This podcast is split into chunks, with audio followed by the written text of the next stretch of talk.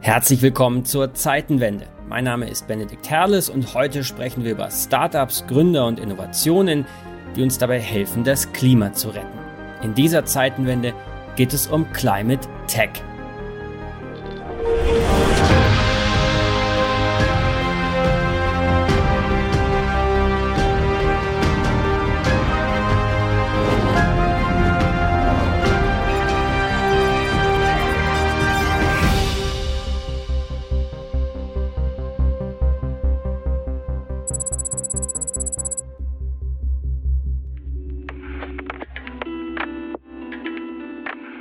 Müssen raus aus dem fossilen Verbrennungsmotor. Und Sie kommen ja dann mit Ihren Schlagworten immer von Verboten. Jedes Verbot ist auch ein Innovationstreiber. Annalena Baerbock hat mit dieser Aussage im Kanzlerkandidatinnen-Triell ihre ganz eigene Theorie über den Zusammenhang von Verboten und Innovationen aufgestellt. Aber richtig ist natürlich, ohne bahnbrechende Innovationen werden wir es nicht schaffen. Ohne mutige Unternehmer und kreative Ingenieure wird Deutschland nicht klimaneutral werden. Es geht doch nicht darum, durch eine Frontstellung gegen wirtschaftliche Perspektiven und Wachstum das Klima zu schützen. Damit können wir vielleicht der Moral-Weltmeister werden. Und andere werden uns rühmen für unser moralisches Verhalten, aber niemand wird uns folgen. Wenn wir global einen Unterschied machen wollen, dann darf unser Ehrgeiz nicht sein, der Moralweltmeister zu sein, dann muss unser Anspruch wieder sein, dass die Nation der Ingenieurinnen und Techniker wieder der Technologieweltmeister wird. German Climate Tech Engineering. Das ist jetzt gefragt, damit Net Zero, Netto Null Emissionen eines Tages Realität werden. Auf dem Weg zur Klimaneutralität gibt es viel zu tun. Klar, die Energie aus unseren Steckdosen muss dekarbonisiert werden. Es wird aber nicht reichen, unsere bisherige Stromproduktion auf erneuerbare Energien umzustellen. Wir müssen auch mehr Strom produzieren und zwar deutlich mehr. Für Elektroautos und für die Industrie, die fossile Energieträger in ihren Prozessen, zum Beispiel Gas, durch Strom ersetzen wird. Der Stromverbrauch dieses Landes wird massiv steigen, wenn wir unsere Klimaziele erreichen wollen. Schauen wir uns das mal im Detail an. Mit rund 220 Millionen Tonnen Treibhausgasemissionen hat die Energiewirtschaft selber den größten CO2-Footprint in Deutschland. Immerhin rund 180 Millionen Tonnen Treibhausgasemissionen gingen im Jahr 2020 auf das Konto der Industrieproduktion. Das entspricht rund einem Viertel aller Emissionen. Die größten Klimasünder sind dabei die sogenannten Grundstoffindustrien Stahl, Chemie und Zement. In der öffentlichen Debatte zum Klimaschutz geht es ja häufig um die Frage, ob zum Beispiel Kurzstreckenflüge verboten oder Lastenfahrräder gefördert werden sollten. Wenn wir uns ehrlich machen, dann ist das nicht mehr als Symbolpolitik. Denn wenn die Lufthansa jetzt nicht mehr zwischen Nürnberg und München hin und her fliegt, dann ist das dem Klima herzlich egal. Wenn wir unsere CO2-Emissionen wirklich reduzieren wollen, dann müssen wir ran an die industriellen Prozesse, dann müssen wir eine Operation am schlagenden Herzen der Wirtschaft wagen. Und die kommt nicht ganz ohne Risiken und Nebenwirkungen. In einem Hochofen der Stahlindustrie wird Koks verbrannt, um Hitze zu erzeugen, die benötigt wird, um aus Erz Eisen herauszuschmelzen. Bei diesem Prozess entsteht jede Menge CO2. Nur die Stahlproduktion von ThyssenKrupp in Duisburg ist für 2,5 Prozent aller Kohlenstoffdioxidemissionen in diesem Land verantwortlich.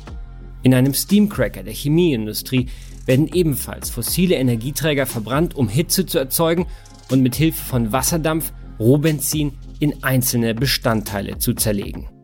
Alleine die Chemieproduktion der BASF in Ludwigshafen verbraucht 6 Terawattstunden elektrische Energie jedes Jahr.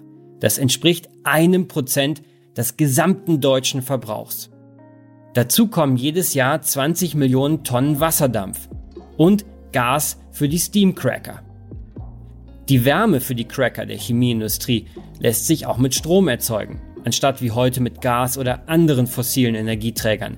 Aber dann steigt, logisch, auch der Stromverbrauch.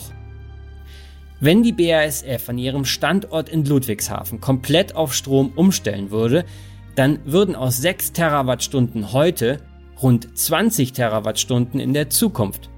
Auf die ganze deutsche Chemieindustrie hochgerechnet bedeutet das, wollte man die gesamte Chemieproduktion Deutschlands elektrifizieren, bräuchte man dafür pro Jahr so viel Strom, wie das ganze Land heute insgesamt verbraucht.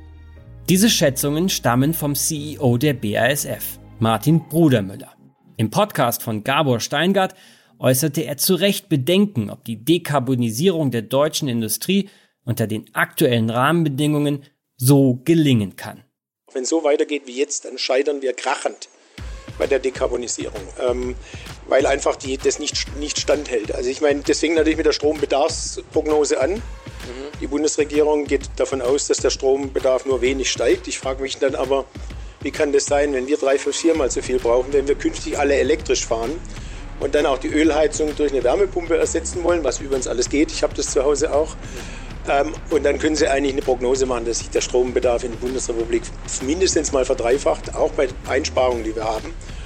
Und dann haben wir so hin und wieder mal einen Windpark, der gebaut wird. Also das kommt überhaupt nicht hin. Das kommt nicht hin. Natürlich gibt es Alternativen zu fossilen Energieträgern in der industriellen Produktion, zum Beispiel Wasserstoff. Bei dessen Herstellung können allerdings wiederum Treibhausgase entstehen. Gewöhnlicher, sogenannter grauer Wasserstoff wird zum Beispiel gewonnen, indem man Erdgas unter Hitze in Wasserstoff und Kohlenstoffdioxid, also CO2, spaltet. Dem Klima ist damit natürlich nicht geholfen. Klimafreundlich ist Wasserstoff nur dann, wenn er mit Hilfe von erneuerbaren Energien produziert wird. In einem Verfahren, das Elektrolyse genannt wird, spaltet man Wasser in Sauerstoff und Wasserstoff. Wenn die dafür nötige Energie aus erneuerbaren Quellen kommt, ist der Wasserstoff grün. Für die massenhafte Produktion von grünem Wasserstoff benötigt man Unmengen an Wind- oder Sonnenenergie oder auch Wasserkraft. Daher gibt es die Idee, Wasserstoff im großen Stil in Südeuropa, in Nordafrika oder dem Nahen Osten zu produzieren und dann nach Mitteleuropa zu exportieren. Für ehemalige Ölnationen oder Entwicklungsländer mit guten klimatischen Bedingungen könnten so sogar ganz neue Geschäftsmodelle entstehen. Eine Win-Win-Situation für alle Beteiligten.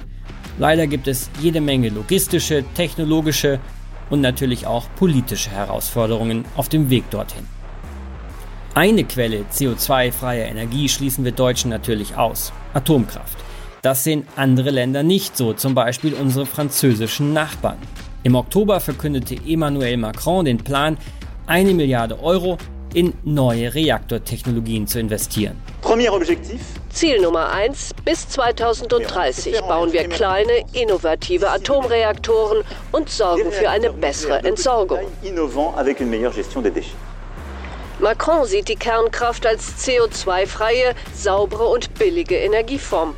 Das sind die neuen kleinen Atomkraftwerke Typ SMR, die angeblich sicherer sein sollen als die herkömmlichen. Auch Bill Gates sprach sich in seinem Weltbestseller Wie wir die Klimakatastrophe verhindern schon für die Atomenergie aus. Er beschreibt die Vorteile der neuen Nukleartechnologien. Seine Argumente sind in Deutschland nicht gesellschaftsfähig. Wir wollen beides, raus aus der Kohle und raus aus der Atomenergie. Wer so denkt wie wir, der muss besonders kreativ sein, um die Klimawende zu schaffen. Wir brauchen Innovation, jede Menge Innovation und das in allen Bereichen und auf allen Ebenen, in groß und in klein, Hardware und Software. Climate Tech ist so wichtig wie nie. Genau wie in der digitalen Transformation, so werden auch in der Nachhaltigkeitstransformation Startups und Unternehmer die Motoren des Fortschritts sein. Nicht ein einzelnes Startup wird unseren Industriestandort retten. Keine einzelne Technologie ist der alleinige Heilsbringer. Nur viele Wege und Ansätze gleichzeitig machen einen Unterschied. 17 Milliarden Dollar Venture Capital sind im Jahr 2020 weltweit in Startups im Bereich der Klimatechnologie geflossen. Gründerinnen und Gründer treffen auf eine Investment Community, die aus guten Gründen heiß ist auf neue Lösungen und neue Geschäftsmodelle für den Klimaschutz.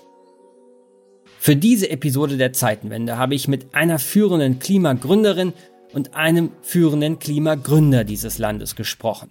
Mit beiden habe ich über Ihr Unternehmen, Ihre Innovation und das Climate Tech Ökosystem im Allgemeinen gesprochen. Beide liefern ganz unterschiedliche Beispiele dafür, wie wir den Wandel schaffen können. Und zwar im Konkreten. Anna Alex ist eine der bekanntesten Gesichter der Berliner Startup-Welt und Mitglied in der Initiative Leaders for Climate Action. 2012 gründete sie den Fashion-Online-Händler Outfittery. 2020 wechselte sie die Branche und startete das Climate Tech Unternehmen Planetly. Es hat eine Software entwickelt, die Firmen dabei hilft, ihre CO2-Emissionen zu messen, zu reduzieren oder auszugleichen. Hören wir selbst, wie das geht? Los geht's! Wir sind zu Gast bei Planetly. Hallo Anna Alex. Hallo. Anna, du bist ja als Fashion E-Commerce Gründerin bekannt geworden. Wie wurde aus dir eine Climate Tech Gründerin? ja, das stimmt. Ähm, Planetly ist meine zweite Firma jetzt. Davor habe ich Outfittery gemacht. Und ähm, ich habe äh, 2018 versucht, bei Outfittery unseren CO2-Fußabdruck herauszufinden und musste feststellen, dass das gar nicht so einfach ist ähm, für mich und das, was ich erwartet habe zu finden, nicht gefunden habe.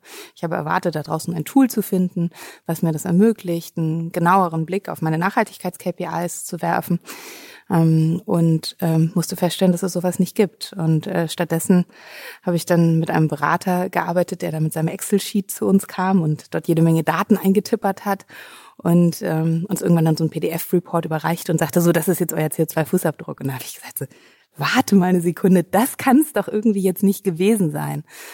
Die, der CO2-Fußabdruck ist für uns die wichtigste Kennzahl des Jahrhunderts, ja, für die ganze Menschheit.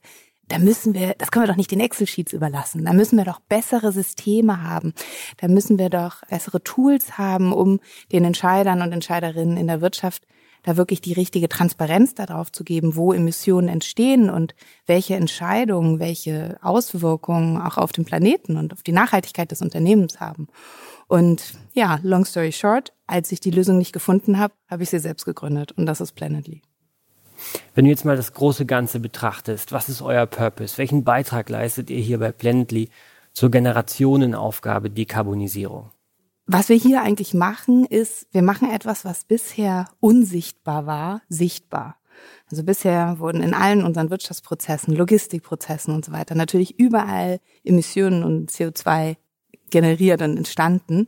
Und das hat aber nirgendswo in der Entscheidungsmatrix der Wirtschaft irgendwo einen Platz. Und wir machen jede, jede Emission, die da draußen in die Luft geblasen wird, geben wir, machen wir sichtbar und geben der einen kleinen Platz auf dem Dashboard und damit aber auch jemanden, der sich verantwortlich fühlt, diese Emissionen letztendlich zu reduzieren oder ganz zu vermeiden going forward.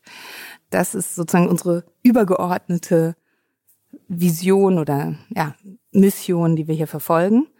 Und im ganz Konkreten für Unternehmen haben wir unsere Mission so formuliert, dass wir Klimaschutz für Unternehmen einfach machen wollen und die Unternehmen auf ihrer Reise für eine Net-Zero-Welt vorbereiten und darauf begleiten wollen, weil ich total fest davon überzeugt bin, dass wir gerade als, als Wirtschaft durch eine unglaublich große Transformation gehen, die Nachhaltigkeitstransformation, die nicht, nicht weniger stark alles auf den Kopf stellen wird als zum Beispiel die digitale Transformation. Also da gibt es viele Parallelen. Und das wird viele Unternehmen wirklich in ihrer in ihrer Basis komplett durchrütteln und wirklich viele Sachen erstmal von, von, vom Kopf auf die Füße stellen oder andersrum. Dafür machen wir die Unternehmen fit und begleiten sie dabei, da die richtigen Systeme und die richtigen Entscheidungen zu treffen. Was ist da momentan eure größte Herausforderung, euer größtes Wachstumshemmnis sozusagen? glücklicherweise kann ich erstmal sagen, von Wachstumshemmnis können wir hier nicht wirklich sprechen, weil wir gerade sehr, sehr stark wachsen. Wir sind noch nicht mal zwei Jahre alt. Wir sind schon über 100 tolle Mitarbeiter und Mitarbeiterinnen im Team und arbeiten mit über 150 Kunden zusammen. Ähm, und das ist nur möglich dadurch, dass natürlich gerade ganz viele Kräfte auf die Unternehmen einwirken. Ne? Also es sind sowohl die Talente da draußen, die immer nachhaltigere Unternehmen fordern, die ganz konkret nachfragen, wenn sie sich für einen Arbeitgeber entscheiden, was tut diese Firma denn fürs Klima? Gibt es eine Klimaschutzstrategie? Dann sind es die Konsumenten, die immer kritischer werden. Dann sind es die, die Investoren, die immer genauer hinschauen auf, auf die ESG-Kennzahlen und auch dort natürlich erkannt haben, dass Unternehmen, die sich nicht mit dem Thema beschäftigen, einfach ein großes Risiko sind ähm, in, in Zukunft. Und dann sind es auch finally die Politik und die, die Regulatoren, die, wo, wo sich einiges jetzt ja ganz konkret abzeichnet, dass Unternehmen de facto ihren CO2-Fußabdruck reporten müssen. Und insofern sind da, sind da gerade, wirken da sozusagen verschiedene Kräfte auf die Unternehmen ein. Und deswegen bewegen sich viele Unternehmen gerade auch wirklich sehr, sehr schnell. Also ich glaube, für jedes Unternehmen, wo das Thema Klimaschutz und CO2-Fußabdrucksmessung gerade kein Thema ist, da würde ich mir Sorgen machen. Kriegt man da eigentlich genug Experten? Das Thema ist ja am Ende immer noch relativ neu. Haben wir genug Nachhaltigkeitsexperten, die zum Beispiel bei Plantly arbeiten könnten? Ja, das ist ein sehr guter Punkt. Also ähm, wir haben einige Experten mit im Team, zum Beispiel unser Head of Carbon Intelligence. Der hat zuvor bei Volkswagen für zehn Jahre bereits die gesamten Emissionen in der Lieferkette und Logistik verantwortet und ist ein absoluter Experte und Crack auf seinem Bereich und sitzt irgendwie in den, äh, in den Gremien, die die ISO-Norms zur Klimaneutralität mit definieren etc. und ist ein wandelndes Greenhouse Gas Protocol Lexikon tatsächlich. Aber da gibt es natürlich nur einige von, wie du sagst. Und im Grunde, dadurch, dass es ein neues Thema ist, haben wir auch viele Leute bei uns im Team, die nicht vorher Nachhaltigkeitsexperten waren, sondern die wir dann ausbilden, die eher ja, die Techies sind, ne? oder die, also die, die Data-Experten oder die Marketeers-Experten. Und ich glaube, das ist auch gerade das Spannende, sozusagen, diese verschiedenen Experten und diese verschiedenen äh, Disziplinen zusammenzubringen und alle hinter einem Purpose so zu vereinen. Weil was wir gesehen haben ist, ich meine, die Wissenschaft sagt es uns seit so vielen Jahren, dass wir handeln müssen, ja, und dass es jetzt wirklich an der Zeit ist und dass wir nicht mehr viel Zeit haben. Aber trotzdem ist es in der Wirtschaft viele Jahre lang nicht angekommen. So und da gibt es ja irgendwie so ein Übersetzungsproblem sozusagen. Und ich glaube, deswegen brauchen wir die Leute, die die natürlich die Wissenschaft dahinter verstehen. Wir brauchen aber auch die Leute, die das richtig kommunizieren können und in richtige Nachrichten übersetzen. Und wir brauchen die Leute, die das Ganze in richtigen, mit der richtigen Technologie untermauern, damit Nachhaltigkeit und CO2-Management bei uns auch wirklich im, im, im Wirtschaftsalltag ankommen kann. Und genau das machen wir hier. Du sagst es selbst, wir sprechen eigentlich seit vielen Jahren darüber. Jetzt bist du jeden Tag an der Front der Dekarbonisierung, wenn man so will, unterwegs. Hand aufs Herz, wo stehen wir denn da wirklich? Wie weit ist die Wirtschaft bei der CO2-Neutralisierung ihrer Prozesse? Ich teile Unternehmen immer ein in entweder Carbon Newbies oder Carbon Heroes. So, die Carbon Heroes sind die, die, die schon seit vielen Jahren ihre Emissionen tracken, häufig dann eben in solchen Excel-Lösungen und mit solchen riesigen Excel-Monstern. Und die Carbon Newbies sind die, die jetzt gerade zum ersten Mal ihre Emissionen tracken und anfangen überhaupt erstmal einen Blick darauf zu werfen. Und beides ist vollkommen in Ordnung. Es ist einfach ne, man, ganz wichtig, dass sich alle auf, die, auf den Weg machen und damit jetzt anfangen. Was ich durchaus äh, sehe, ist über die letzten anderthalb Jahre und vielleicht gerade auch jetzt in, in, in 2021 eine wirklich wahnsinnige schnelle Steigerung des Wissens bei den Counterparts, mit denen wir in den Unternehmen sprechen. Also wo irgendwie letztes Jahr, glaube ich, den meisten eigentlich noch nicht wirklich bewusst war, was ESG überhaupt bedeutet, ist mittlerweile ähm, das eigentlich allen bewusst. Und die meisten kennen das Greenhouse Gas Protocol, die meisten wir haben schon mal irgendwie Scope 1, 2, 3 gehört und viele sind sogar so weit gegangen, dass sie sich sehr bewusst geworden sind, dass das Wichtigste die Reduktion ist, ne, dass sie, also ist es eine, eine sehr große Steigerung an Wissen und an Education sozusagen, an dem Level, auf dem wir dort diskutieren mit unseren Counterparts. Und das stimmt mich wirklich sehr, sehr positiv. Und ich sehe, dass da viele Manager und Managerinnen in den, im letzten Jahr wirklich wahrscheinlich durch so ein, eine gewisse Aufschlauung gegangen sind. Und ähm, damit sind jetzt die, ist das Level der Diskussionen ganz anders. Und ich glaube, was die meisten wirklich jetzt heutzutage verstanden haben, und das war vor zwei Jahren noch anders, ist, dass Offsetting nicht die Lösung ist. Was ist Offsetting für unsere Zuhörer? Also Offsetting bedeutet, dass ich die Emissionen, die ich mit meinem Unternehmen habe, durch Klimaschutzprojekte, meistens im globalen Süden, ausgleiche. Und das können zum Beispiel Baumpflanzprojekte sein, das können aber auch erneuerbare Energien sein und das können auch äh, Holzkohleöfen sein. Die, und diese Projekte finanziere ich mit Geld, damit irgendwo am anderen Ende der Welt Emissionen entweder aus der Luft geholt werden oder vermieden werden in Zukunft. Aber du sagst, das ist richtig und gut, aber nicht die Lösung. Die Lösung kann nur sein, dass wir reduzieren. Wir haben ein sehr begrenztes Budget an CO2, was uns noch zur Verfügung steht, wenn wir das 1,5 Grad Ziel erreichen wollen. Und wenn wir nicht reduzieren, dann ist dieses Budget in fünf Jahren aufgebraucht. Und jede Reduktion, die wir tun, kaufen wir uns sozusagen ein bisschen mehr Zeit bis zum kompletten Netto Null. Aber es ist unglaublich unglaublich knapp und wir müssen einfach ganz, ganz schnell reagieren. Und auf dem Weg dorthin ähm, ist Offsetting gut, aber die Reduktion und dann auch tatsächlich das CO2, was wir schon über die ganzen letzten Jahrzehnte in die Luft geblasen haben, dort auch wieder rauszuholen und runterzuholen, muss der Hauptfokus sein. Jetzt haben wir gerade über den Status quo bei euren Kunden gesprochen in der Wirtschaft. Wie würdest du denn den Status quo des Climate Tech Startup Ökosystems hier in Deutschland beurteilen? Ziemlich gut, ehrlich gesagt. Ich glaube, Climate Tech ist gerade bei allen Investoren ziemlich weit oben auf der Agenda.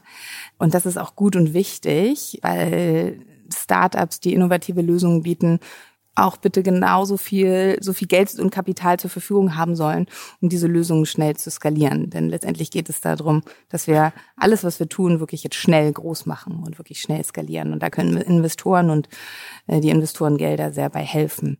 Viele Investoren, die jetzt schon ein bisschen länger in dem Bereich unterwegs sind, erinnern sich vielleicht an die erste Cleantech-Welle vor, ich glaube, zwölf Jahren oder so ungefähr war das, wo relativ viele Investoren dann doch auch signifikant viel Geld verloren haben.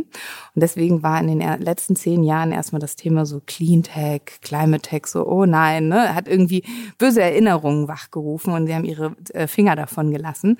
Und das hat sich komplett, Gott sei Dank, komplett gedreht. Wieder auch die Investoren haben verstanden, dass die Voraussetzungen, die jetzt gerade herrschen, ganz, ganz andere sind als die damals. Also dass jetzt einfach die richtige Zeit gekommen ist für, für, für Climate Tech und für Unternehmen, die sich wirklich auch den großen Problemen dieser Welt annehmen. Ich sage immer, wir sind ein For-Purpose, For-Profit-Unternehmen. Was ist damals vor zwölf Jahren passiert und was ist heute anders? Was damals passiert ist, ist dann, es kam irgendwann die Finanzkrise und die meisten Unternehmen haben sich eigentlich erstmal wieder auf sich selbst zurückgezogen, um diese Krise irgendwie zu durchleben und äh, irgendwie zu überstehen. Und haben das Thema Nachhaltigkeit und, und, und Klimaschutz erstmal wieder dann ganz unten irgendwo auf der Agenda geparkt. Dazu kam, dass damals auch sehr viel Hardware ähm, mitfinanziert wurde und wahrscheinlich auch ja teilweise ähm, es auch ein bisschen über, überhypte Preise gab. Jetzt gibt es auch Hardware-Companies, aber es gibt eben auch viel, was wir mittlerweile mit Software machen können. Also sowohl ne, in der Transparenzschaffung als aber auch in der Effizienzsteigerung, ähm, in den Energienetzen zum Beispiel oder auch in der Energieverwendung der Unternehmen etc.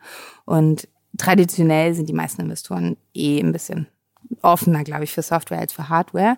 Heißt aber nicht, und das will ich jetzt ne, hier nicht, soll nicht, soll nicht bedeuten, dass die Hardware-Businesses da draußen auch wunderbare äh, Fund-Returner sein können und wunderbare, wunderbare Investmentmöglichkeiten. Es gibt ganz tolle Firmen, wie zum Beispiel in Climeworks, die einen unglaublich großen Beitrag leisten. Das sind diese großen CO2-Staubsauger, die eigentlich die Luft filtern und das CO2 wieder aus der Atmosphäre holen und die auch bei Investoren sehr beliebt sind. Was würdest du dir persönlich denn jetzt als Planetly Gründerin von der Politik, von der neuen Bundesregierung wünschen? Dass CO2 endlich einen Preis bekommt. ich habe es noch mal so gesagt, gebt dem Scheiß endlich einen Preis. ja, also wir müssen, wir müssen es teuer machen, viel CO2 zu emittieren. Welchen Preis? Wie teuer? Es gibt dazu verschiedene Studien, dass eine Lenkungswirkung, also die wirklich dann Wirkung entfaltet und Handlungen äh, nach sich zieht, erst so ab 100, 120 Euro pro Tonne sich entfaltet. Also da würde ich mich wahrscheinlich auf die Wissenschaft verlassen und sagen, sowas um den Dreh. Ähm, und dieser Preis darf aber auch nicht statisch sein, sondern äh, bestenfalls passt er sich auch an. Und die Unternehmen, die früh unterwegs sind und die das früh erkennen und die früh äh, ihre Emissionen reduzieren, sollen davon auch durchaus profitieren.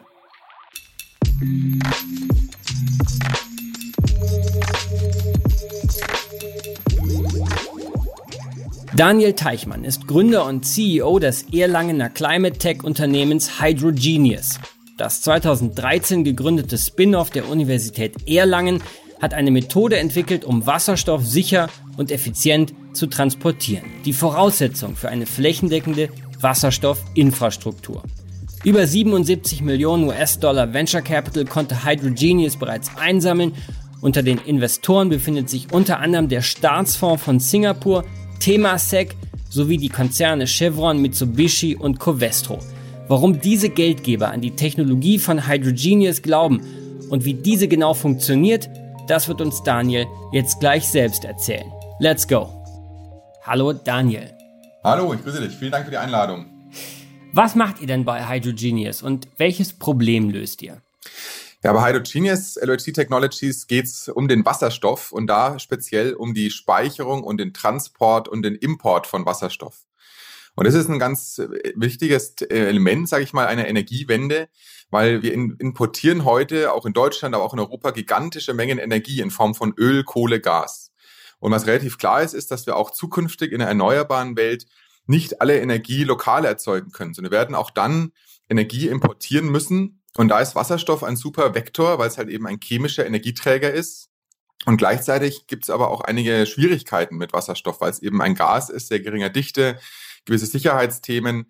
Und genau da setzen wir an. Was wir vor mittlerweile etwa zehn Jahren entwickelt haben, ist im Grunde ein Verfahren, mit dem ich Wasserstoff sehr gut speichern kann. Und zwar in einem chemischen Verfahren binde ich den an einen Träger Öl, äh, das ist also wirklich wie ein, ein Öl, wie ein Olivenöl oder so weiter, schaut es aus. Ähm, und da kann ich den Wasserstoff chemisch dran binden. Und der große Vorteil ist, dass ich danach eben keinen Wasserstoff als Gas mehr rumtransportieren muss mit den ganzen Schwierigkeiten, sondern ich habe eben dieses Öl, was völlig kompatibel mit der existierenden Infrastruktur auch ist. Das kann ich also in Tanklastwagen transportieren. Ich kann es äh, in unterirdischen Tanks speichern, ich kann es in Öltankern auf den Weltmeeren rumfahren.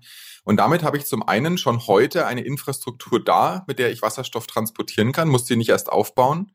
Und zum Zweiten habe ich eben auch diese Komplexität des Wasserstoffs genommen. Ich habe, äh, kann eben dieses Öl extrem einfach handhaben. Es ist ganz schwer entflammbar, es ist nicht entzündlich. Ich habe also diese ganzen Sicherheitsthemen nicht. Und das ist eben so ein ganz wichtiges Element, weil ich wirklich auch schon relativ zeitnah gigantische Mengen Wasserstoff werde transportieren müssen. Und das alles in Form von wirklich molekularem Wasserstoffgas abzubilden, würde eine komplett neue Infrastruktur äh, benötigen, gigantische Investitionen und eben auch gewisse regulatorische und Sicherheitsaspekte mit sich bringen. Und deswegen, glaube ich, passen wir so gut in diese ganzen aktuellen Diskussionen, weil wir das eben auf eine sehr einfache, effiziente und vor allem auch sichere Art und Weise abbilden können. Das heißt, man könnte also die bestehende Tankstelleninfrastruktur, die bestehende Pipeline-Infrastruktur, die könnte man nutzen, um Wasserstoff mit Hilfe eurer Technologie zu transportieren. Genauso ist es. Also im Grunde jegliche Infrastrukturelemente, die heute eben auch für Flüssigkraftstoffe eingesetzt werden, egal ob das jetzt Benzin oder Diesel ist. Ähm, Im Grunde, um das vielleicht noch ein bisschen genauer zu erklären, was passiert, wir haben im Grunde zwei Anlagen, die jeweils immer benötigt sind. Die eine Anlage ist, die nennen wir Storage Plant. Das ist die, wo quasi Wasserstoff an das Öl gebunden wird. Das ist, die steht dann also im Grunde dort, wo die erneuerbare Energie entsteht, zum Beispiel ein Offshore-Windpark oder Onshore-Wind oder große Solaranlagen in Südeuropa, in Nordafrika. Dort wird dann direkt wirklich vor Ort Wasserstoff erzeugt mittels Wasserelektrolyse und dann wird direkt dieser Wasserstoff ähm, wird dann direkt eben eingespeichert in das LOHC, in unseren Trägerstoff. Und dann kann er von dort an eben mit Öltankern, mit Tanklastwagen und so weiter transportiert werden. Und dann bei meinem Wasserstoffverbraucher, und das kann jetzt eine Tankstelle zukünftig sein, das kann aber vor allem auch ein großer Industriebetrieb sein, ein Stahlwerk, eine Raffinerie, ein Glashersteller. Dort wird dann in der zweiten Anlage, wir nennen die Release Plant, wird dann der Wasserstoff wieder freigesetzt. Der kann dann eben in diesem Industrieprozess verwendet werden. Und das Öl selber, und das ist jetzt auch ein wichtiges Element des Konzepts, wird nicht verbraucht, sondern das geht quasi wieder zurück zur Quelle und wird dort wieder neu beladen. Das heißt, wir haben im Grunde auch so eine Art Pfandflasche für Wasserstoff, wenn man so will. Äh, das heißt, dieses Öl geht immer hin und zurück und wird quasi beladen, entladen und das quasi in einem ewigen Zyklus Ähm, und das ist quasi ein bisschen der, das Grundthema. Man hat also eine temporäre Speicherung von Wasserstoff in einem sehr leicht handhabbaren flüssigen Energieträger. Wie kam es zu Hydrogenius? Was ist der Gründungsmythos eurer Firma? Ja, das ist eine gute, gute Frage. Also im Grunde, äh, Hydrogenius ist entstanden aus meiner Doktorarbeit tatsächlich. Und zwar habe ich vor mittlerweile 12, 13 Jahren bei der Firma BMW Forschung und Technik angefangen, zum Thema Wasserstoffspeicherung zu arbeiten. Und dort hatte ich verschiedene Technologien angeschaut, sowohl konventionelle als auch sozusagen innovativere und hatte zeitgleich auch eine Zusammenarbeit, eine Forschungskooperation mit der Universität Erlangen aufgebaut. Und zusammen, dieser Zusammenarbeit haben wir dann eben sehr erfolgreich diese Technologie im Grunde ähm, entwickelt. Wie gesagt, die Anfänge eben zwar mit BMW und dann aber sehr stark sozusagen äh, auf, auf, eigene, auf eigene Faust. Und im Grunde nach, nach meiner Promotion, nach diesen drei Jahren, die ich in diesem Doktorandenprogramm bei BMW eben war, war vor allem von mir natürlich der Wunsch sehr stark, bei dem Thema zu bleiben. Also ich habe dann sehr stark für mich gesehen, dass ich jetzt nicht äh, nächste Automotive-Thema machen möchte, sondern dass ich eben bei diesem Thema Wasserstoff und Wasserstoffspeicherung bleiben möchte. Und das zweite Element war, dass mich auch schon immer das Unternehmertum sehr umgetrieben hatte. Ähm, und daraufhin habe ich dann eben für mich entschlossen, eben bei BMW auszusteigen und eben Hydrogenius zu gründen. Und zum Glück hatten eben auch meine Doktorväter, die Professoren, mit denen ich eben auch schon zusammengearbeitet hatte, fanden das eben auch äh, eine tolle Sache und haben das von Anfang an sehr unterstützt. Gründungsmythos, wenn man so will, ist schon tatsächlich, dass wir voll und ganz erstens an diese Technologie geglaubt haben, zum Zweiten an die Bedeutung von Wasserstoff geglaubt haben, auch wenn es dann doch ein paar Jahre länger gedauert hat als gedacht, bis das sozusagen auch sich wiedergespiegelt hat in dem, in dem öffentlichen Interesse. Ähm, und haben eben dieses Thema, lass uns die Technologie nicht nur erforschen, nicht nur an der Uni irgendwie betreiben, sondern lass uns die wirklich kommerzialisieren und Produkt draus machen. Das war im Grunde so eigentlich die, die Idee und die Motivation und vielleicht so ein bisschen der Mythos hinter der Gründung. Was ist heute dann anders als damals in Sachen Markt und Finanzierungsumfeld von euch? Ja, Wasserstoff hatte im Grunde über die letzten Jahrzehnte so ein bisschen Auf und Abs. Es gab schon mal Zeiten, auch schon mal in den 90ern und auch schon mal in den Mitte der 2000er Jahre, da wurde Wasserstoff recht gehypt, wurde auch viel Geld schon investiert. Ähm, und dann hat es immer nicht so ganz geklappt mit dem, mit dem Durchsetzen am Markt. Das hatte verschiedene Gründe. Ich glaube, ein Grund war, dass man das sehr, sehr stark nur aufs Thema Mobilität immer geschaut hat. Da wollte man immer das irgendwie im Pkw funktionieren machen und hat nicht so sehr an die ganzen Industrieanwendungen zum Beispiel gedacht, die aber auch enorm spannend sind. Und das zweite Element ist, dass, glaube ich, schon die ganze Diskussion rund um die Energiewende, um die Reduktion von CO2-Emissionen etc., dass die noch nicht ganz so da war, wie sie heute da ist, gell? im Jahr 2021 mit Fridays for Future, mit Paris Agreement und so weiter. Das war einfach vor 20, 30 Jahren noch nicht so der Fall, auch wenn man die grundsätzliche Thematik natürlich kannte. Ja, und deswegen war es so, dass dann immer mal wieder Wasserstoff plötzlich kein Thema mehr war, dass Investoren enttäuscht waren, dass irgendwie Firmen das von der Agenda gestrichen haben. Und das war im Grunde auch Anfang der 2010er Jahre so. Also, ähm, dass quasi viele Firmen wieder Wasserstoff komplett gestrichen haben. Und dann war das Thema, muss man auch ehrlich sagen, für fünf Jahre, ich will nicht sagen tot, aber es war wirklich sehr unter dem Radar. Wir waren da wirklich mit anderen, ein paar wenigen anderen Firmen, wenige Mitstreiter sozusagen. Und dann ist es im Grunde so ab 2017, 18 würde ich sagen, wieder so richtig größer geworden. Am Anfang ein bisschen stärker erst in Asien und dann aber auch sehr stark in Deutschland, Europa. Ähm, und damit sind jetzt, und das ist jetzt wieder ein Umfeld, was, was ein ganz anderes ist als eben vor fünf, sechs Jahren, weil jetzt wirklich nicht nur Frühphaseninvestoren, sondern wirklich auch, ich würde fast sagen, fast jede große äh, Industriefirma sich in irgendeiner Form mit Wasserstoff auseinandersetzt und versucht zu bewerten, was Wasserstoff für sie bedeutet, ob sie da eine aktive Rolle einnehmen oder eher eine passive, ob sie einsteigen können in diese Wasserstoffwertschöpfungskette. Und damit ist es mittlerweile ein wirklich wahnsinnig dynamisches Umfeld, eben nicht nur mit Frühphaseninvestoren, die gibt's auch, aber eben auch mit wirklichen strategischen Investoren, mit großen Unternehmen, mit der Politik, die das auch sehr aktiv betreibt und auch mit einer sehr interessierten Öffentlichkeit, was natürlich auch immer schön ist. Kürzlich ist bei euch ja der singapurische Staatsfonds Temasek eingestiegen. Warum investiert Singapur in ein fränkisches Wasserstoff-Startup? Wie kam es überhaupt zu dem Kontakt? Ja, wir haben äh, jetzt im August unsere Finanzierungsrunde 2021 abgeschlossen, sehr erfolgreich. Zum einen natürlich, was das Finanzierungsvolumen angeht, wo wir eben 50 Millionen Euro eingeworben haben. Da haben wir sehr renommierte Namen. Neben, neben Temasek ist es eben auch Terra, großer japanischer Energieversorger. Es ist auch Chevron, bekannte Mineralölfirma und auch Pavilion Capital, ein weiterer Finanzinvestor. Ja, und ich meine, Temasek speziell, das ist ein ganz, ganz renommierter Investor. Und ich meine, auch wenn es der Staatsfonds ist, die sind wirklich ein ganz professioneller Investor einfach am Markt. Dieses Konzept fanden sie von Anfang an extrem spannend, weil sie eben auch in Singapur, aber auch anderswo genau mit dieser Fragestellung auch immer wieder konfrontiert sind. Wo kommt eigentlich gerade in Ländern wie Deutschland, wie Singapur, wie Japan, die viel Industrie, viel Verbrauch haben, aber nicht unbedingt viel Erzeugungskapazität oder sehr gute Voraussetzungen. Wo kommt da eigentlich die erneuerbare Energie her? Wie kann ich die importieren? Wie kann ich die transportieren?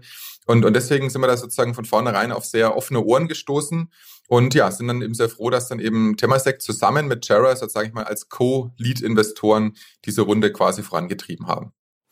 Wie beurteilst du denn den Climate Tech Standort Deutschland und Europa? Nehmen wir mal Europa als Ganzes. Wo stehen wir da im Vergleich zu China oder den USA? Ich glaube schon, dass Europa gerade in den letzten Jahren da wirklich sich sehr gut entwickelt hat. Ähm, man muss sagen, historisch ist natürlich schon so, wenn man jetzt mal die letzten zehn Jahre sich anguckt, dass Asien bei vielen Dingen vorne dran ist. Also zum Beispiel, wenn es ums Thema Brennstoffzellen, Serienfertigung geht, ums Thema auch Mobilität. Ich meine, die, die heutigen Wasserstoff-PKWs, die man kaufen kann, die kommen entweder von Toyota aus Japan oder von Hyundai aus Korea.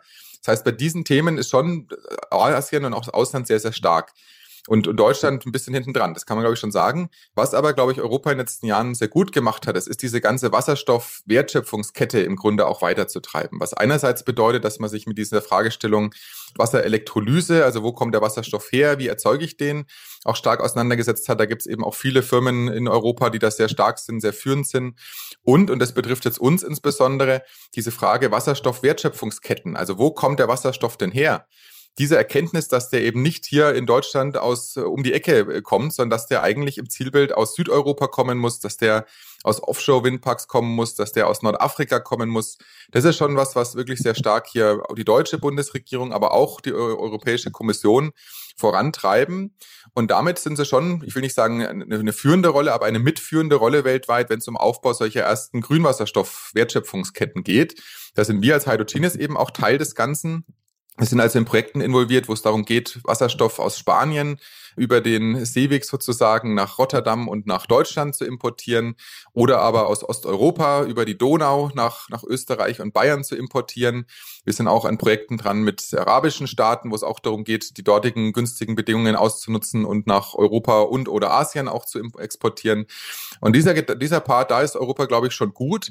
Aber man darf sich da auf keinen Fall zurücklehnen, auch wenn sozusagen momentan viel Dynamik hier in Europa ist die ganze Welt ist da sehr aktiv. Das ist das Schöne auch an Wasserstoff. Es ist eben keine singuläre Lösung für irgendeine gewisse Anwendung oder eine gewisse Region, sondern es ist wirklich was, was global passt und Sinn macht und, und notwendig ist. Das heißt, genau die gleiche Thematik gibt's in Asien, die gibt's aber auch in, in Amerika, Nord und Süd. Ähm, und damit ist es natürlich einerseits eine große Chance, weil eben schon Unternehmen, deutsche oder europäische, wie auch wir, wie auch Hydrogenius, ein großes Marktpotenzial weltweit haben. Aber es bedeutet eben natürlich auch, dass man wirklich groß denken muss, dass man auch nicht äh, langsam sein darf, weil eben entsprechend auch weltweit natürlich Konkurrenz und andere gute Ideen und andere gute Firmen auch bereitstehen. Machen wir es mal ganz konkret und idealerweise sagst du mir jetzt eine Zahl. Wie viel grünen Wasserstoff benötigen wir denn eigentlich, um die gesamte deutsche Industrie und die Mobilität, da wo es nötig ist, klimaneutral zu machen? Ja, das sind, also wenn man das jetzt versucht, in Zahlen auszudrücken, dann sind so große Zahlen, dass man sich schon fast nichts darunter vorstellen kann. Also es sind hunderte Terawattstunden ähm, schon in 2030, schon in 2035, die da prognostiziert werden. Von der ganzen, in die, wirklich die gesamte deutsche Gesellschaft jetzt auf Wasserstoff umzustellen, davon redet ja keiner, auch weil es natürlich gar nicht erstrebenswert ist. Wir wollen natürlich im Zielbild ja einen Mix haben aus direkten elektrischen Energien, die, wo es immer geht, nutze ich die. Gell? Das heißt, immer wo es möglich ist, ne, nutze ich direkt elektrische Energie, die irgendwo produziert wird, ähm, erneuerbar. Ich kann damit meine Elektrofahrzeuge laden, ich kann damit Industrieprozesse betreiben, etc. Aber das wird eben bei weitem nicht reichen, weil man eben zu, zusätzlich riesige Mengen Energie in der Form von Wasserstoff und seinen Derivaten importieren muss. Und wie gesagt, da redet man also schon in den nächsten 10, 15 Jahren von hunderten Terawattstunden. Und wenn man das jetzt wiederum versucht, in, in Kilogramm Wasserstoff umzurechnen, dann ist man bei Millionen Tonnen sehr schnell. Also das sind, wie gesagt, riesige Mengen. Und das ist auch gerade so ein bisschen die, die, die Herausforderung, weil natürlich schon Wasserstoff erstmal relativ klar ist. Auch die Technologien sind teilweise ja durchaus klar und, und, und bewiesen. Aber es ist eben eine massive Skalierungsfrage. Und wenn man natürlich schaut, was die letzten Jahre auch so an Demonstrationsprojekten gelaufen ist, dann sind es schon industrielle und spannende Projekte. Aber es ist natürlich immer noch, noch nicht mal ein Tropfen auf dem heißen Stein äh, in Bezug auf die Mengen, die wirklich notwendig werden, wenn man hier wirklich große Stahlwerke zum Beispiel umstellt, wenn man wirklich Industrie im großen Stil mit Wasserstoff betreiben würde oder auch in der Mobilität eben aktiv wird. Und das zeigt aber eben auch, es hilft nicht da irgendwo in Deutschland einen Windpark aufzubauen und eine Elektrolyse daneben zu setzen. Das sind einfach viel zu geringe Mengen. man muss da wirklich ganz groß denken und muss schauen, wie kann ich denn diese wahnsinnig gute solare äh, Strahlungsenergie zum Beispiel eben in Südeuropa, in Nordafrika, in Chile, in Australien und anderswo nutzen, um wirklich riesige Mengen sehr günstigen grünen Wasserstoff herzustellen und dann eben beispielsweise über unsere Technologie auch verfügbar zu machen. Jetzt ist die Idee, dass man ähm, die Sonnenenergie in Nordafrika nutzt für den Energiebedarf Europas ja nicht ganz neu. Es gab mal ein Projekt, das hieß Desert Tech und die Idee war, dass man in Marokko großflächige Solaranlagen aufbaut und den Strom dann nach Europa importiert. So richtig funktioniert hat das nicht. Jetzt redest du ja grundsätzlich von etwas Ähnlichem, dass man nämlich zum Beispiel in Nordafrika oder in Südeuropa oder im Nahen Osten Wasserstoff produziert und dann importiert nach Europa. Was ist an dieser Idee jetzt anders als damals bei Desertec? Warum soll das jetzt funktionieren? Die Herausforderungen bleiben ja, politische, logistische, technologische. Ja, Desertec ist und war ja ein extrem spannendes äh, Unterfangen, was wir natürlich auch sehr stark begleitet hatten damals. Ich glaube, der ganz entscheidende Unterschied ist genau die Frage, wie bekomme ich denn diese Energiemengen wirklich aus Nordafrika nach Europa, nach Deutschland? Und da ist eben ganz, ganz entscheidender Unterschied. Die Idee damals war ja wirklich rein auf elektrische Übertragung zu setzen, also wirklich große Stromtrassen, Hochspannungsgleichstromübertragung aufzubauen, mit denen ich dann eben direkt den Strom anliefere. Und das hat eben eine Vielzahl an Schwierigkeiten. Das klingt ja erstmal logisch, aber hat eine Vielzahl an Schwierigkeiten. Das geht los eben mit äh, gigantisch teuren Stromtrassen. Wir haben ja die Diskussion äh, in Deutschland gehabt rund um die Stromtrassen. Wenn die jetzt, sage ich mal, von Nordafrika durch ganz Europa gehen müssen, ist natürlich noch eine andere Dimension. Ähm, das hat natürlich das Thema politische Risiken, auch, sage ich mal, natürlich andere Risiken, äh, Terrorismus etc. Ähm, und das ist ein Teil des Problems. Das zweite Teil des Problems ist aber, dass ich natürlich trotzdem nach wie vor den Strom immer das sofort dann verbrauchen muss, wenn er anfällt. Und jetzt liegen halt Nordafrika und Europa ungefähr in der gleichen Zeitzone, auf den gleichen Breitengraden. Das heißt, ich habe auch aus Nordafrika untertags Strom und nachts keinen. Das ist zwar prinzipiell natürlich schon mal besser als andersrum, aber halt zeigt natürlich auch, dass wenn eben keine Sonne scheint, ich keine, keinen Strom über diese Leitungen habe. Das heißt, wie ich eben auch wirklich in der Industrie, aber auch natürlich Privatverbrauch und so weiter 24-7 ermöglichen kann, ist darüber auch nicht gelöst. Ähm, und das ist im Grunde das, warum, ich meine, man wurde in Anfangszeiten wurde immer gesagt, warum brauche ich Wasserstoff? Ich kann doch direkt elektrisch die Sachen nutzen und habe einen viel höheren Wirkungsgrad. Und das ist eben so genauso ein bisschen der Trugschluss. Also ja, wo ich wirklich ganz einfach mir eine Leitung hinlegen und den Strom direkt nutzen kann, da sollte ich das immer tun. Da wollen wir mit Wasserstoff überhaupt nicht aktiv werden. Aber wie ein, ein wie gesagt, ein, ein System aus fluktuierenden Energieerzeugern, und aber auf der anderen Seite Verbrauchern, die eine ganz hohe Sicherheit brauchen, dass sie auch versorgt werden, wenn sie Strom brauchen, ist eben so komplex, dass eben diese direkte elektrische Nutzung, selbst wenn wir die noch hundertmal so viel Stromleitungen über Europa hätten, würde das nicht aufgehen. Und das ist jetzt eben die ganz große Stärke von chemischen Energieträgern wie Wasserstoff, dass sie eben intrinsisch mehrere Funktionen ähm, vereinigen nämlich eben diese Transportfunktion, dass ich sie eben relativ einfach transportieren kann auf Schiffen, äh, in Pipelines etc. Und zum Zweiten, dass sie eben auch diese intrinsische Speicherfunktion mitbringen. Also dann ist es eben vollkommen egal, wann, sage ich mal, diese, diese Energie produziert wurde. Ich kann sie eben dann einsetzen, wenn ich sie brauche. Ich kann auch bevorraten, ich kann eben auch eine Reserve schaffen. Ich meine, wir sehen das ja sogar beim, beim Gasnetz und so weiter, wo ja über Monate Reserven aufgebaut werden. Und das trägt einfach ganz, ganz äh, ähm, elementar zu, auch zum Thema Versorgungssicherheit bei. Und deswegen ist schon, muss man schon sagen, von ganz Vogelperspektive betrachtet, ist das Desert Tech-Konzept relativ ähnlich zu dem, was heute passiert. Aber wie gesagt, die Umsetzung und die Frage, wie kommt die Energie wirklich zum Verbraucher, die wird eben heute grundsätzlich anders gedacht. Also heute redet wirklich keiner mehr über irgendeine Stromleitung von Afrika nach Europa, sondern heute geht es wirklich um Synthet, um, um, um Kraftstoffe, um Energieträger, um chemische. Das können sein eben Wasserstoff, das können sein Derivate, synthetische Kraftstoffe. Und damit löst man im Grunde diese Transport- und, äh, und Speicherfunktionen. Und vielleicht nur als ein Hinweis noch, unser heutiges Energiesystem funktioniert auch nur deswegen so gut, weil eben gigantische Mengen Energie in Form von Öl, Kohle, Gas gespeichert und transportiert werden, die ich eben auch speichern kann, die ich puffern kann, die ich bevorraten kann. Und das Gleiche brauchen wir ganz dringend auch in einem erneuerbaren Energiezeitalter. Was wünschst du dir als Climate Tech und Wasserstoffgründer dann von der neuen Regierung, von der Ampel? Ja, ich wünsche mir von der neuen Regierung unbedingt, dass sie das Thema Energiewende sehr ambitioniert treibt, dass das einen sehr hohen Stellenwert hat, ähm, auch in der, in der politischen Arbeit, dass man wirklich auch diesen, diese Ziele, die man sich ja auch selbst gegeben hat, auch wirklich ernst meint, dass man die auch wirklich umsetzt. Ähm, ich glaube, ein wichtiges Element dabei ist schon auch Ehrlichkeit gegenüber der Bevölkerung, die ich ein bisschen im Wahlkampf vermisst habe weil natürlich immer nur zu sagen, es wird sich nichts ändern und es wird nichts teurer und wir können genauso weitermachen, ist aus meiner Sicht grob falsch. Und das, jeder, der ein bisschen sich auskennt mit der Thematik, weiß das auch. Ich meine, das heißt nicht, dass wir zukünftig alle nur noch Fahrrad fahren dürfen und nicht mehr konsumieren dürfen, aber es wird trotzdem Auswirkungen haben. Und das, glaube ich, muss man den Leuten schon, muss man schon ehrlich sein. Und dann, was natürlich jetzt äh, uns besonders interessiert oder angeht, ist natürlich schon, dass man diesen Gedanken, den ich ja auch beschrieben habe, nämlich wirklich, dass ein Energiesystem beides braucht. Es braucht lokale Erzeugung, Ausbau von erneuerbaren Energien in Deutschland. Das ist ganz wichtig. Es braucht aber auch diesen Aspekt von Import zusätzlicher Mengen Energie, vor allem wir als Industrieland. Äh, ich kann nicht ein, ein Stahlwerk mit einer Stromleitung äh, grün machen, sondern da brauche ich eben grünen Wasserstoff. Ähm, und diesen Weg, der jetzt auch von der alten Regierung quasi ja schon beschritten wurde, den auch weiterzugehen, noch zu erweitern, noch ambitionierter vielleicht ranzugehen, finde ich ganz wichtig. Und den letzten Aspekt, den ich da noch nennen möchte, ist wirklich diese Zusammenarbeit im europäischen Kontext mit den europäischen Mitgliedstaaten.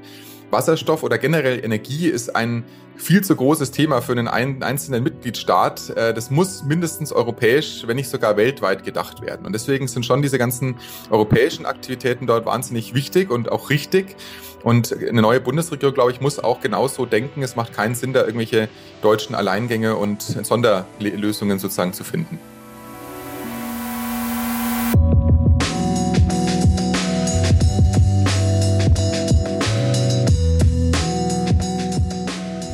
Es braucht Macherinnen und Macher wie Daniel Teichmann und Anna Alex, um die Dekarbonisierung der viertgrößten Volkswirtschaft der Welt zu meistern. Die Aufgabe könnte größer nicht sein.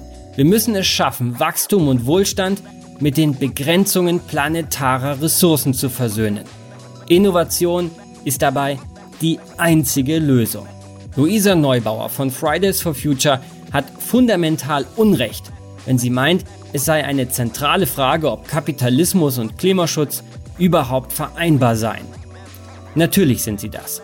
Mehr noch, nur in einem kapitalistischen System entstehen neue Technologien, die wir brauchen, um Klimaschutz zu realisieren, ohne dabei zu deindustrialisieren. Nur in der Marktwirtschaft entstehen Innovationen wie die von Hydrogenius oder Planetly oder vielen anderen Startups. Klimaschutz durch Innovation, das ist zugegeben ein altes Narrativ, ein alter Hut. Aber es sind Gründer wie Anna Alex und Daniel Teichmann, die es immer wieder neu mit Leben füllen.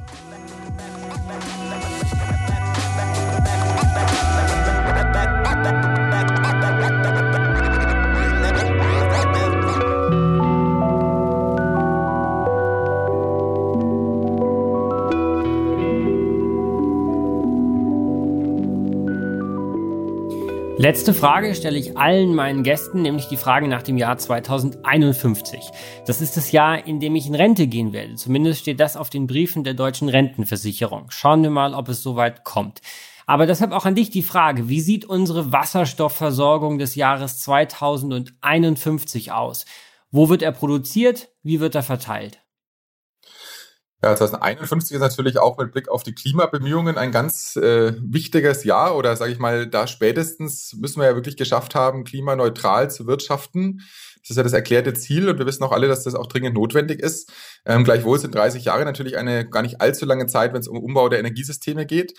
Insofern glaube ich, hoffe ich, dass wir wirklich über die nächsten Jahre und Jahrzehnte ganz ambitioniert diesen Umbau vorantreiben. Und dann bin ich aber auch sicher, dass Wasserstoff da eine ganz wichtige Rolle spielen wird nicht die alleinige. Das ist mir auch immer ganz wichtig zu sagen. Also die Wasserstoffaktivitäten, die wir treiben, heißen nicht, dass nicht elektri direkte elektrische Nutzung absolut notwendig ist, dass Batterien auch Sinn machen, dass auch Batteriefahrzeuge Sinn machen. Aber Wasserstoff wird eine wichtige Rolle spielen. Wir werden es in mein, aus meiner Sicht einsetzen, um wirklich Industrie zu versorgen, große Stahlwerke, große Glashersteller, große Energieverbraucher, die wirklich direkt mit grünem Wasserstoff beliefert werden.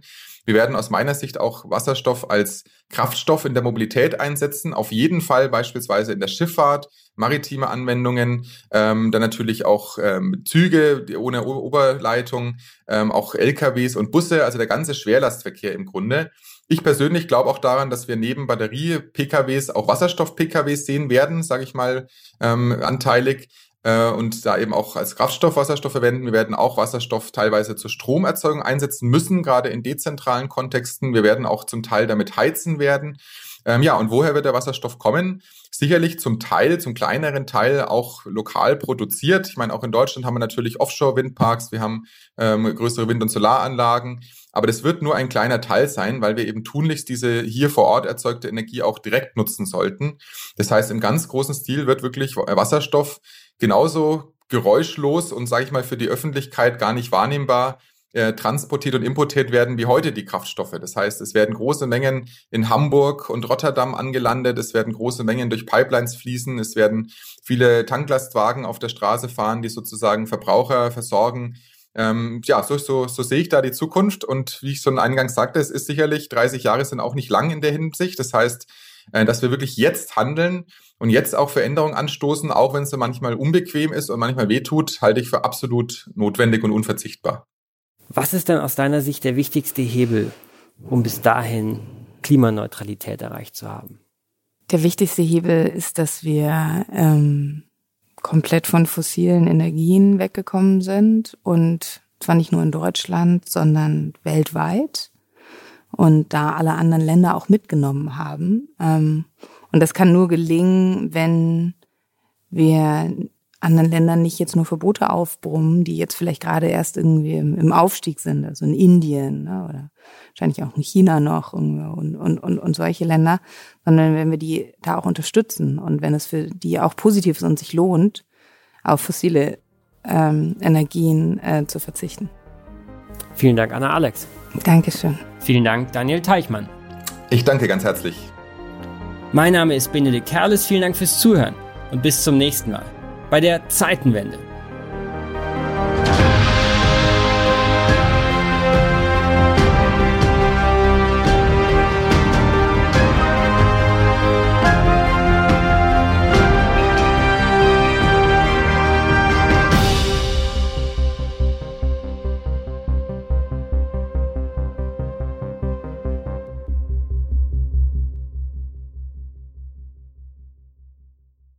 Dieser Podcast wird produziert von Podstars